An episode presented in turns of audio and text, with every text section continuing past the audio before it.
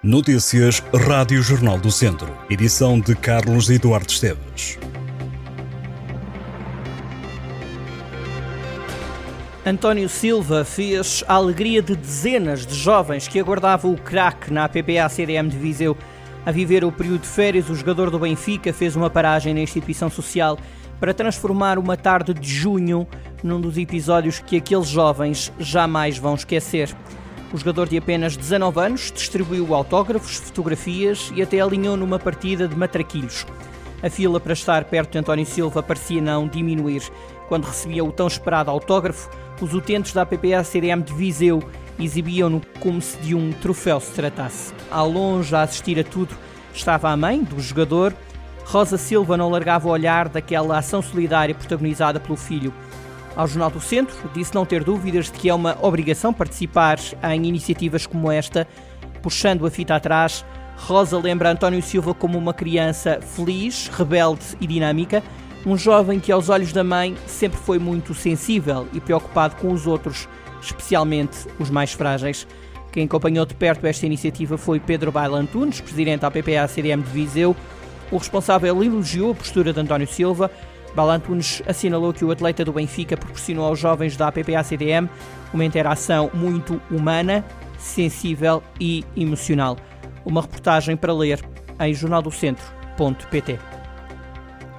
Um homem de 43 anos foi detido duas vezes pela PSP de Viseu. O indivíduo foi apanhado pelos agentes à 1h50 da madrugada na rua Capitão Silva Pereira, superou ao balão e acusou uma taxa de 1,28. O condutor ficou proibido de conduzir durante 12 horas, mas violou esta norma quando foi apanhado pela polícia meia hora depois. Acabou novamente detido. Também em Viseu foi apanhado um homem de 48 anos que conduzia com uma taxa de 1,69. Voltamos ao desporto para lhe dizer que o guarda-redes Joel Souza renovou com o Tondela por mais uma época.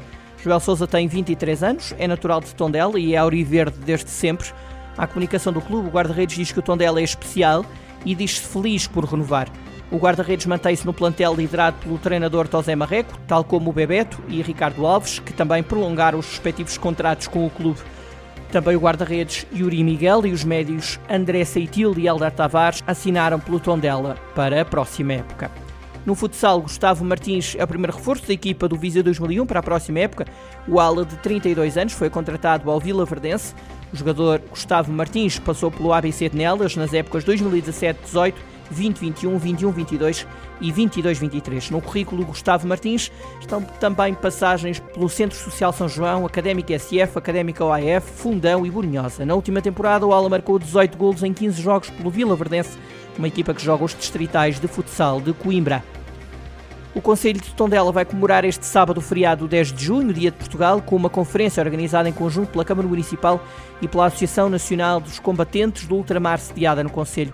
A iniciativa está integrada nas comemorações locais dos 50 anos do 25 de Abril, que acontecem em 2024.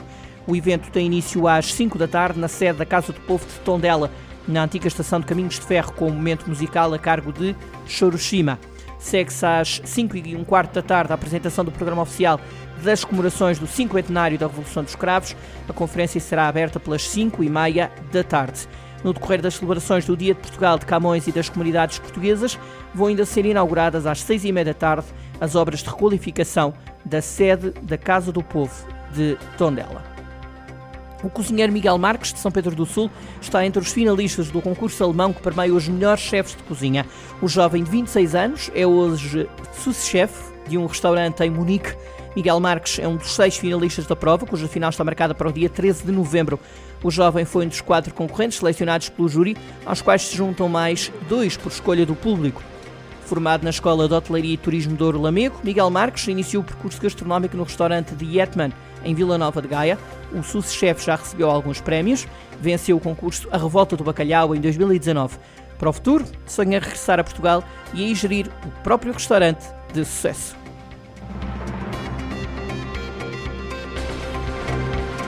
Estas e outras notícias em jornaldocentro.pt.